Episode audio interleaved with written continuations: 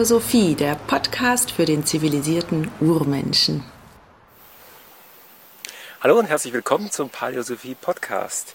Ich habe gedacht, heute mache ich mal ganz spontan eine Videofolge, nachdem einige von euch mich schon gebeten haben, etwas mehr über Fitness zu berichten und äh, damit das Ernährungsthema im Paleo-Sinne zu äh, komplettieren, habe ich gedacht, naja, heute laufe ich sowieso mal durch den Wald barfuß und deswegen dachte ich, wir machen mal eine Sonderfolge, eine Sondervideofolge zum Thema Barfußlaufen. Ihr erinnert euch vielleicht, ich habe schon mal einen Artikel geschrieben, wo die Grundlagen des Barfußlaufens da schon mal dargelegt wurden und heute gucken wir uns das ein bisschen mal in der Praxis an. Ich bin hier im Wald in äh, Wald Trudering. Da gibt es in München im Osten einen schönen Wald. Dort findet man barfußgerechte Wege. Man findet auch Wege, die für Barfuß nicht so toll geeignet sind. Und die Unterschiede zwischen diesen verschiedenen Wegen, die gucken wir uns jetzt gleich einfach mal an. Ähm, fangen wir ein bisschen mal mit den Grundlagen an. Also Barfußlaufen ist eine Sache der Übung, das sollte jeder wissen. Das ist nicht etwas, was man sofort machen kann. Ähm, ich empfehle eigentlich jedem, einfach mal zu Hause damit anzufangen und zu Hause öfter mal barfuß zu laufen, am besten den ganzen Tag. Wenn man das zum ersten Mal macht, merkt man am Abend schon, wie stark die Füße wirklich gearbeitet haben und dass man das gar nicht unterschätzen sollte, dass das für die Füße, die normalerweise es gewohnt sind, in Socken und Schuhen umherzulaufen, eine große Anstrengung sein kann. Ähm, ihr seht hier meine Füße und zwar an meinen großen Zehen sind da noch so ein paar dunkle Punkte. Das ist zum Teil Dreck, zum Teil aber auch noch ein, ein Effekt, weil ich einmal Schuhe getestet habe, die ein bisschen zu kurz waren. Ähm, das heißt also auch mit dem Schuhenlaufen kann man sich die ein oder anderen Probleme einholen. Ähm, aber jetzt kommen wir lieber zum Barfußlaufen. Ein Waldboden ist natürlich das Schönste, was man seinem Fuß antun kann. Vielleicht gibt es noch Sand äh, am Strand, was vielleicht noch ein bisschen schöner ist. Waldböden sind in der Regel weich und auch wenn es hier so ein bisschen Hindernisse gibt, werden sie in der Regel durch den weichen Boden wieder abgedämpft. Vielleicht noch ein kurzer Hinweis zur Sicherheit. Ihr bewegt euch in der Natur, ihr seid natürlich natürlichen Verletzungsrisiken ausgesetzt. Das heißt, bevor ihr anfangt, in der Natur barfuß zu laufen, würde ich euch bitten, dass ihr eure Tetanusimpfung auffrischt. Denn natürlich kann es nicht ausgeschlossen sein, dass ihr vor lauter Begeisterung zu lange lauft und euch daher eine Blase lauft, die durchaus auch mal blutig enden kann. Das ist mir auch schon mal passiert. Oder es kann natürlich sein, dass ihr in irgendwas reintretet, was ihr vorher nicht gesehen habt, vielleicht einen spitzen Stein oder irgendwas anderes und euch dadurch die Füße verletzt. Passt also bitte auf. Ihr macht das alles auf eure eigene Verantwortung und ihr seid dafür verantwortlich, dass ihr euch vorher noch einen entsprechenden Impfschutz besorgt. Gut, ähm, beim Rumlaufen laufe ich immer so, dass ich genau sehe, wo ich hintrete, um schon mal den bösesten Hindernissen auszuweichen. Manchmal gibt es solche Wege, die sind unproblematisch. Ab und zu gibt es aber auch solche Zweige oder Äste. Da will man nicht mit dem falschen Teil des Fußes drauf treten. Und damit sind wir auch schon beim richtigen Punkt angelangt. Wenn man barfuß läuft, vor allem wenn man schnell läuft, immer versuchen mit dem Vorderfuß zuerst aufzutreten. Das sieht dann von der Seite übertrieben so aus. Ne? Also erst vorne Entschuldigung, erst vorne und dann hinten. Warum? Ihr nutzt dann hier einen natürlichen Federmechanismus aus, der den Aufprall abdämpft. Das heißt also, bevor die Ferse den Boden berührt, ist der größte Teil des, des Aufpralls schon weggedämpft worden, sodass die Ferse eigentlich nur noch kaum noch dämpfen muss. Und nach der Ferse kommt das Knie, um noch den letzten letzte bisschen wegzudämpfen. Das sollte immer leicht gebogen sein, damit nicht die Kraft in das Knie geht, sondern die Kraft von den Oberschenkelmuskeln federnd abgefedert werden kann. Das heißt also, wenn man dann mal eine Strecke läuft, dann hüpft man von Vorderfuß zu Vorderfuß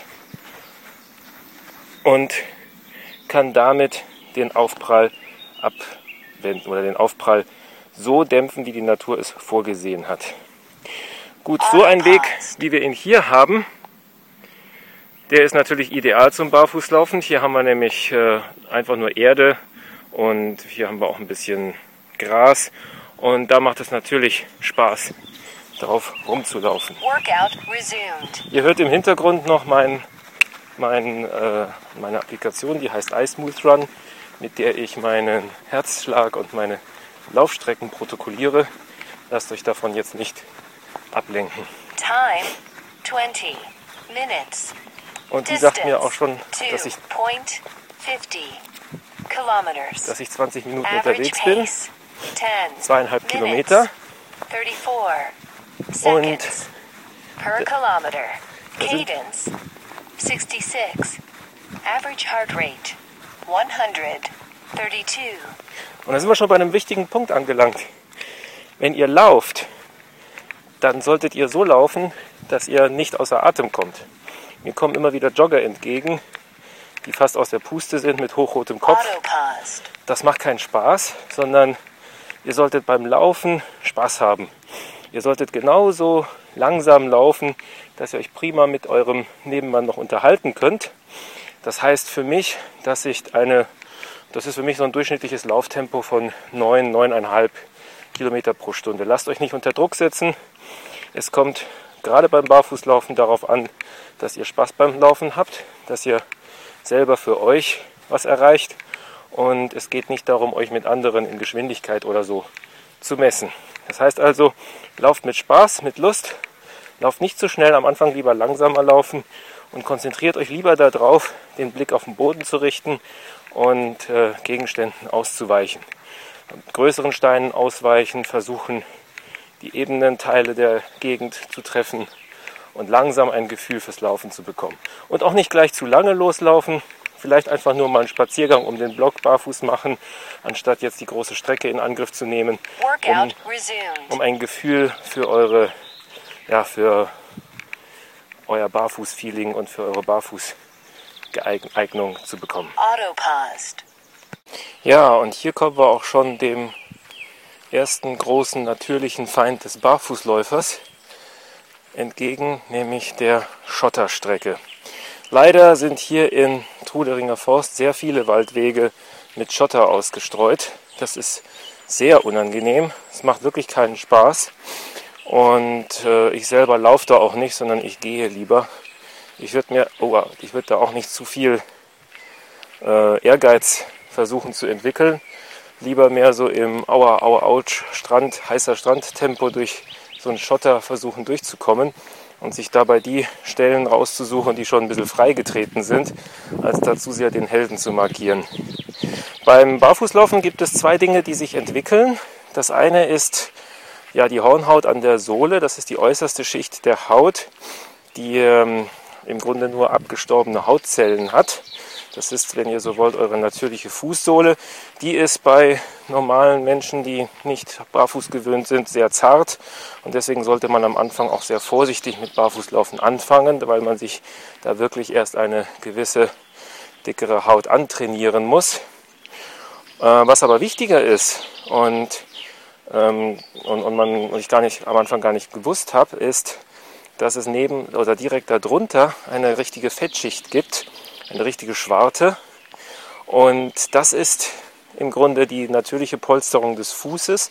Und wenn man eine genügend dicke Polsterschicht hat unter seiner Haut an der Fußsohle, dann sollen dem Vernehmen nach von erfahrenen Barfußläufern wie ich äh, gesagt, dann sollen solche Schotterstrecken auch nicht mehr so schlimm sein, weil dann ganz einfach alle pieksigen Steinchen im Fett aufgefangen werden und es gar nicht mehr bis zum oder es gar nicht mehr schaffen, ähm, richtig bis zum Knochen durchzukommen und dadurch weh zu tun.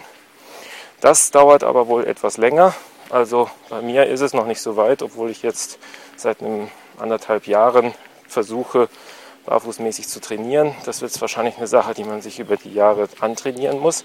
Aber was ganz gut funktioniert, ist, sich so ein bisschen seine Hornhaut anzutrainieren, indem man regelmäßig zu Hause barfuß läuft und sich ab und zu mal draußen in die Natur begibt. Und damit kommt man eigentlich schon ganz weit.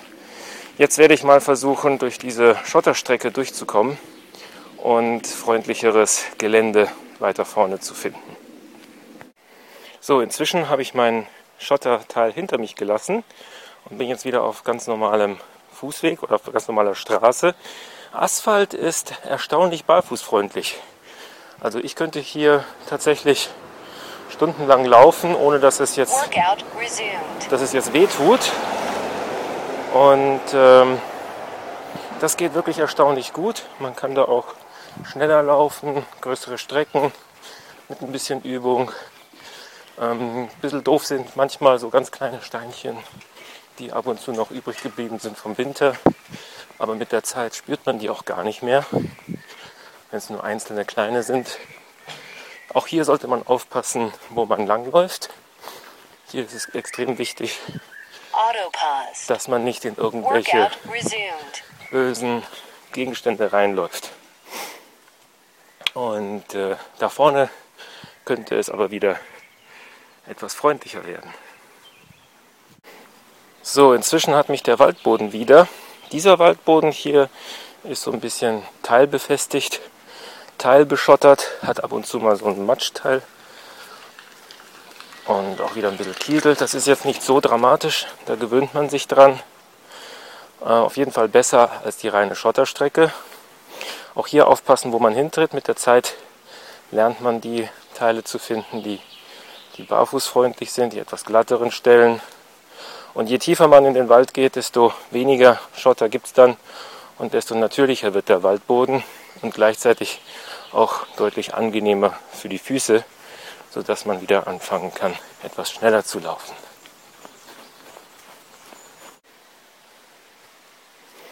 Ja, und hier hat man den angenehmsten Boden, den man sich wünschen kann als Barfußläufer im Wald, nämlich echter Waldboden, der nur so ein bisschen festgetreten ist. Und äh, auch wenn hier überall so kleine Zweige rumliegen, äh, stört das meine Füße gar nicht. Im Gegenteil, die fühlen sich dadurch angenehm massiert. Und auch hier sollte man aufpassen, wo man hintritt. Ab und zu gibt es halt eben doch ein paar spitze Zweige, aber das muss ich euch ja jetzt nicht mehr sagen. Das Schöne ist, dass hier der Boden schön eben getreten ist. Man kann also sehr gut schauen, wo man hintritt. Würde man jetzt mehr so ins Unterholz gehen, da wäre ich schon etwas vorsichtiger. Ich glaube, da sind meine zarten, zivilisationsgeschädigten Fußsohlen noch nicht so richtig darauf vorbereitet. Wenn man hier so ein bisschen durch den Wald geht, muss man ein bisschen aufpassen, wegen der Brennnesseln natürlich. Oder dass man nicht durch querliegende ähm, Äste oder sowas stolpert. Aber das ist ja normal. Äh, auch hier diese dickeren Wurzeln lieber drum treten. Das ist ganz schön schmerzhaft, wenn man zufällig mit der Fußwölbung da drauf tritt.